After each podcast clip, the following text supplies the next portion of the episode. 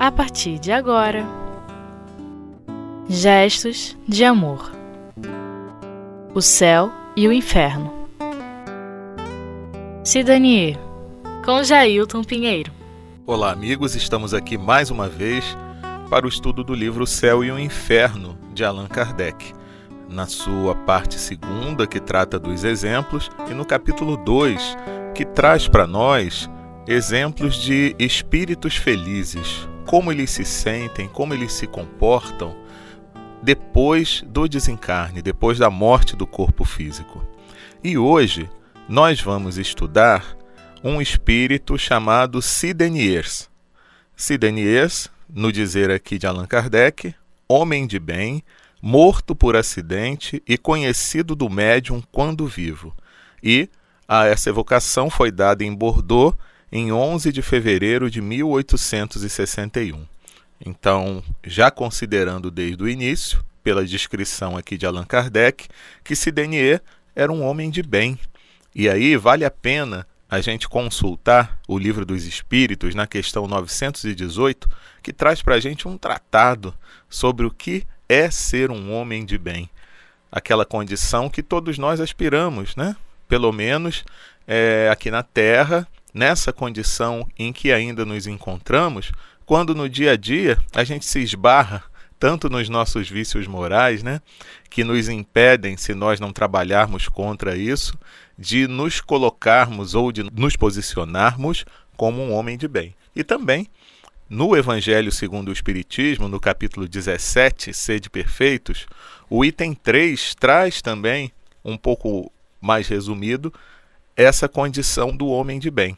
Vale a pena então a gente fazer essa pesquisa. Mas vamos então à evocação a Sidanier. A primeira pergunta: Podeis nos dar alguns detalhes sobre vossa morte? E a resposta: Depois de afogado, sim. Então aqui a gente já vê qual foi o gênero de morte que teve esse nosso amigo. Outra pergunta: Por que não antes? E a resposta: tu os conheces. E aí tem uma observação, né? Realmente o médium os conhecia. Então, antes do afogamento em si, o médium já conhecia tudo que tinha se passado com o Sidenier, então não precisava o, o, próprio espírito vir trazer nenhuma informação que já era do conhecimento. Né? Mas após, sim, o afogamento e após o despertar do espírito no plano espiritual, aí sim é que ele diz que poderia trazer algumas informações. E a outra pergunta: Querei, pois, nos descrever vossas sensações após a morte? E a resposta: Fiquei muito tempo sem me reconhecer, porém, com a graça de Deus e a ajuda daqueles que me cercam, quando a luz se fez, ela me inundou. E aqui tem uma observação interessante que a gente faz, né? Não só a questão da humildade do espírito quando ele já tem um certo grau de evolução, como nós já tratamos em outros estudos, mas também a questão da relatividade do tempo, a noção do tempo que fica é, diferente para, para o espírito em comparado com a mesma percepção que ele poderia ter enquanto estava na carne. Né? E aí vale muito a pena a gente fazer uma pesquisa, né?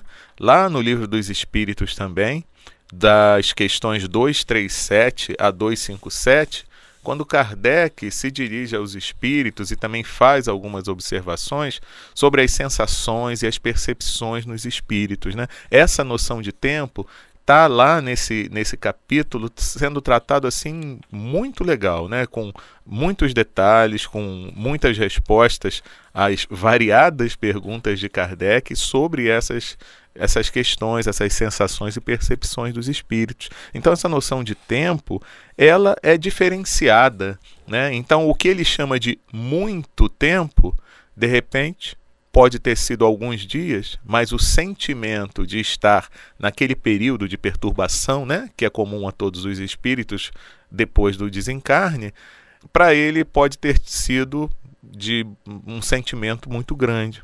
Né? Mas é interessante porque ele diz que quando isso passou, a luz se fez e ela o inundou. Então vejam, meus amigos, é porque esse espírito tinha conquistas no campo moral. Né? Por isso que ele se viu inundado pela luz.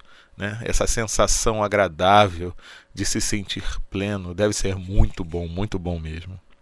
E ele prossegue: Tu podes confiar, porque sempre encontrarás mais do que esperavas. Então já é outra observação também que a gente faz, né? É, nós aqui podemos ter uma ideia do que seja a alegria que nós vamos ter quando estivermos no plano espiritual e, lógico e evidentemente, sendo a nossa vida uma vida exemplar, uma vida de homem de bem, como foi Sidenier, né? É, só que nós só vamos saber mesmo como é quando a gente estiver lá. Então é aquela velha comparação que a gente faz, né? Que um cego de nascença, a gente pode tentar explicar a ele o que é a luz, né? E ele ter mais ou menos uma ideia de como ela seja, as cores, como é que são. Mas ele só vai perceber mesmo a partir do momento em que ele recobrar a visão. Então é mais ou menos o que acontece com a gente. Enquanto a gente está aqui no corpo encarnado, a gente fica embotado para essa visão das questões e das coisas espirituais. Então, a doutrina espírita é muito importante para a gente porque vem nos trazer algumas ideias, mas mesmo assim elas não são completamente claras, porque a gente só vai ter essa visão clara e cristalina no momento em que nós estivermos efetivamente sem o corpo físico. Não é verdade? E ele prossegue nada de material. Tudo atinge os sentidos ocultos, o que nem o olho nem a mão podem alcançar. Tu me compreendes? É uma admiração espiritual que ultrapassa o vosso entendimento, porque não existem palavras para explicá-la. Isso não se pode sentir senão com a alma. Então aqui, né, a gente vê que ele reforça essa ideia. Não tem como, apesar dele estar tá tentando descrever como é que é, não tem como nós encarnados, e o médium em particular aqui a quem ele se dirigia, ter a noção exata do que, que ele estava sentindo. Né? E aí, mais uma vez, a gente convida vocês a darem uma olhadinha nessas questões que nós citamos, que trata das percepções, sensações nos espíritos, da, de 237 a 257, as questões do livro dos espíritos. Porque também tem um pouco disso, né? Como é que o espírito sente, se ele enxerga pelo olho, né? se ele é, sente os, os, perfumes maravilhosos através do nariz. Aí tem aquela ideia do espírito sentir por todo o corpo. Então vale a pena é, vocês darem uma lida, uma reestudada nesse, nessas questões, 237 a 257, porque vai ajudar bastante na compreensão do que esse espírito aqui está querendo dizer. Não que a gente vá ter uma compreensão, compreensão exata do que ele está sentindo, né? Que aí não tem jeito, é o que ele diz aqui. Só se pode sentir com a alma. E é o que às vezes alguns desses companheiros que conseguem de forma é, consciente se emanciparem do, do corpo físico, né? até naquele processo de êxtase que a gente também vê lá no livro dos Espíritos, e que eles, quando voltam, eles têm assim um, um, uma sensação assim agradabilíssima, né? Que não tem palavras para descrever como o Espírito diz aqui. E aí ele fala: Meu despertar foi bem feliz. Então, depois daquele período de perturbação, a vida, continua ele, é um desses sonhos que, apesar da ideia grotesca que se liga a essa palavra, eu só posso qualificar de pesadelo medonho. Olha só. Então, ele está comparando a vida no corpo físico como um pesadelo medonho. Ou seja, então o que ele está sentindo e o que ele está tendo a oportunidade de vivenciar agora, depois de desencarnado, é algo muito melhor, né? Imagina, prossegue ele, que estás encerrado em um cárcere infecto, que teu corpo, roído pelos vermes que se introduzem até a medula dos ossos, está suspenso sobre uma fornalha ardente, que tua boca ressecada não encontra nem o ar para refrescá-la, que o teu espírito cheio de horror só vê em torno de ti monstros prontos a te devorarem. Imagina, enfim, tudo que o fantástico do sonho pode criar de mais hediondo, de mais horrível, e de repente, imagina que te encontras transferidos para um Éden delicioso. Então vejam só, né? Realmente é porque ele estava num lugar muito bom. Para comparar a vida que ele tinha, mesmo sendo um homem de bem, a um pesadelo horrível. E ele prossegue. E despertas cercado de todos aqueles que amaste e por quem choraste. Vês em torno de ti seus rostos adorados a te sorrirem com felicidade.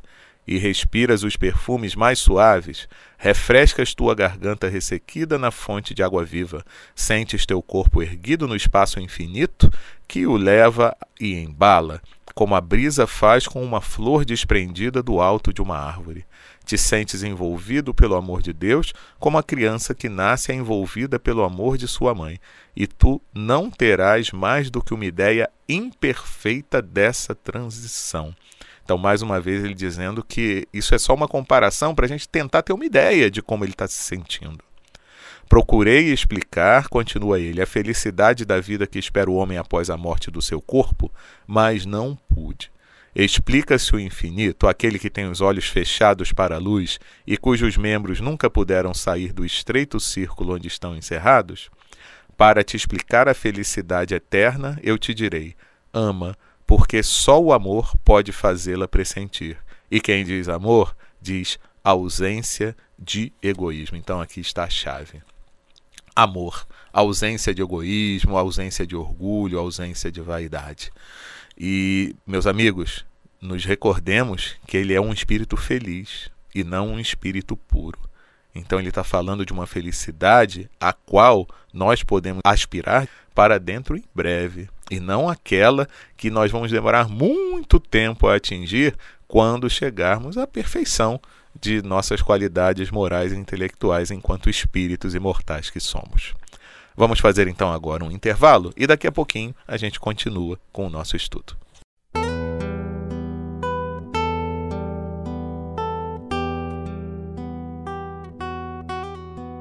Gestos de amor. O céu e o inferno. Meus amigos, de volta aqui estamos com um estudo sobre Sidenier, um espírito categorizado por Kardec como um espírito feliz e que se encontra no capítulo 2 do livro Céu e Inferno, na parte segunda, que trata dos exemplos. E nós estamos é, tratando da evocação que foi feita a esse espírito em Bordeaux em 11 de fevereiro de 1861. E continuam as perguntas feitas a esse espírito. A próxima diz assim: Vossa posição tem sido feliz desde a vossa entrada no mundo dos espíritos? E a resposta: Não. Tive que pagar a dívida do homem. Meu coração me havia feito pressentir o futuro do espírito, mas eu não tinha fé. Tive de espiar minha indiferença por meu Criador, mas Sua misericórdia considerou o pouco de bem que pude fazer, as dores que eu havia suportado com resignação, apesar do meu sofrimento, e Sua justiça, que tem uma balança que os homens jamais compreenderão. Pesou o bem com tanta bondade e amor que o mal foi logo esquecido. Então aqui a gente vê, né, meus amigos, uma coisa muito interessante. É a questão da importância que tem para todos nós o conhecimento das questões espirituais. O quanto é importante para todos o estudo dessas coisas. Porque quando a gente chega do lado de lá, a gente já tem uma visão um pouco melhor. Né? Então a gente já não vai é, chegar muito cego a tudo isso. Né? Não vai ser assim uma novidade tão grande. Né? Vão ter coisas novas, porque por mais que a gente tenha ideia de como seja, a gente só vai saber quando chegar lá, né? como ele mesmo falou. Mas é importante essa questão de termos uma fé. Né? que, não, que, que a gente não tenha, como ele disse aqui, uma indiferença às coisas espirituais. Né? Então, é, é muito importante porque facilita o processo de adaptação do espírito quando desencarna ao plano espiritual. E vejam, meus amigos, ele era um homem de bem, mas houve um fator de dificuldade para que ele se adaptasse ao plano espiritual de imediato, né? Mas é o que ele diz, na balança do criador, tem situações ali que a gente não não sabe o que pesa mais e o que pesa menos, né? E evidentemente que a pessoa que faz o bem, mesmo que ela se diga um ateu, mesmo que ela diga que não acredita em Deus, né? Mas o que vai pesar mais vai ser a quantidade de coisas boas que foi feita. Agora, ela podia ter essa mesma quantidade de coisas boas feitas e ter uma fé qualquer, né? um respeito à questão do Criador, uma busca maior para questões espirituais, que aí facilitaria muito mais. E é muito interessante também uma outra coisa que a gente acabou não comentando, né, de tudo que ele já falou até agora, a questão de saber esperar pacientemente. Então, porque o período de perturbação no no sentir dele, e Sidenier como espírito, foi muito demorado. Vamos esquecer essa questão da relativação do tempo. Mas para ele foi demorado. Mas ele não diz que foi bom quando isso tudo passou, porque ele se viu imerso numa luz imensa? Gente, é muito importante que a gente tenha paciência com as coisas. Às vezes, um sofrimento, uma dor que a gente está passando, a gente precisa ter a paciência de esperar aquele tempo e saber aproveitar aquele momento que é Deus dizendo alguma coisa para nós. Nenhum sofrimento vem por acaso. E se vem independente da minha vontade, é porque tem uma razão de ser. E como é importante a gente saber esperar com paciência. E aí, mais adiante, o médium pergunta a ele sobre uma filha dele que morreu antes dele mesmo, né? E ele fala que essa filha está em missão na Terra, mas não é muito feliz como criatura, né? Então veja, por quê? Pelo sofrimento que ela vem passando no corpo físico. E ele diz que ela está em missão, mas não é por isso que ela está livre do sofrimento inerente ao corpo, Outra coisa que é uma lição assim muito interessante, por quê? Porque muitas pessoas às vezes elas se vinculam a uma crença qualquer e acham que por causa disso estarão livres dos sofrimentos, porque elas vão passar a ser queridinhas de Deus e devem ter alguns privilégios por conta disso. Não é assim que funciona, gente. O vínculo a uma religião ele deve ser pelo que aquela religião traz de bom para você em termos de conhecimento, de sentimentos, né? de vínculo com o lado positivo da vida, com os bons espíritos, né? com Deus, e que te dão até força para suportar os reveses né, que a vida nos impõe de vez em quando. Mas não é porque estamos vinculados a uma religião que a gente vai ficar livre de todas as influências que podem nos causar algum mal, influências essas que estão vinculadas ao planeta que nós vivemos, que é de provas e expiações. E mais adiante, a comunicação é meio que interrompida por conta de uma sofredora que se coloca é, entre Sidenier e o médium para dar uma comunicação. E Sidenier, depois que retoma a comunicação, ele diz que era um espírito sofredor que ele protegia. Vejam só, ele já tinha, tinha pouco tempo de desencarnado e já estava protegendo alguém, né? E que deixou que ela falasse. E é muito interessante isso aqui, né? Foi depois de uma prece, e aí a, é, foi feita a pergunta a Sidenier. Como espírito tendes muitos espíritos sofredores para guiar? E ele responde: Não. No entanto, assim que encaminhamos um deles para o bem, nos dedicamos a um outro, sem por isso abandonar os primeiros. Ah, e aí a gente remete, eh, nesse momento, vocês ao capítulo do Livro dos Espíritos que trata dos anjos protetores, é, dos anjos guardiães, né? das perguntas 489 a 521 porque aí vocês podem desdobrar esse tema que ele vem trazer aqui, ou seja, ele guia essa esse espírito sofredor, mas guia outros espíritos também, né? Não é exclusivo. E aí, no final, depois que ele dá uma explicação sobre essa questão de, de dar assistência a mais de um espírito, né? Vem uma nota de Kardec para a gente fechar o nosso estudo que é muito interessante, gente. Diz Kardec assim: Os espíritos inferiores, portanto, são assistidos por bons espíritos que têm por missão guiá-los. Esta tarefa não é exclusivamente consagrada aos encarnados, mas estes devem concorrer para isso, porque para eles é um meio de adiantamento. Quando um espírito inferior vem se colocar como obstáculo de uma boa comunicação, como no caso presente, ele sem dúvida nem sempre o faz com uma boa intenção. Mas os bons espíritos o permitem, seja como prova, seja a fim de que aquele a quem ele se dirige trabalhe para o seu aperfeiçoamento. E é, e é até interessante, porque é, os espíritos superiores eles não vão ficar irritados com essa intromissão, né? É que nem a gente às vezes está conversando com algum amigo, mas aí vem nosso filho que não tem muita noção, né? E acaba interrompendo nosso filho pequeno e quer uma atenção e tudo mais, né? A gente não vai ficar aborrecido com o nosso filho. E prossegue Kardec. Sua persistência, é verdade, às vezes degenera em obsessão. Quanto mais persistente, mais ele prova quanto é grande a necessidade de assistência. É, pois, um erro repeli-lo. É preciso olhá-lo como um pobre que vem pedir esmola e dizer: é um espírito sofredor que os bons espíritos nos enviam para trabalhar na sua educação. Se eu obtiver êxito, terei a alegria de haver conduzido uma alma para o bem e de ter abreviado seus sofrimentos. Essa tarefa, muitas vezes, é penosa, sem dúvida, seria mais agradável ter sempre belas comunicações, só conversar com espíritos de nossa escolha, mas não é procurando apenas a, a, nossa própria satisfação e recusando as ocasiões de fazer o bem que nos são oferecidas que se merece a proteção dos bons espíritos. E isso é bom para a gente trazer para a nossa vida, meus amigos. Que lição, né?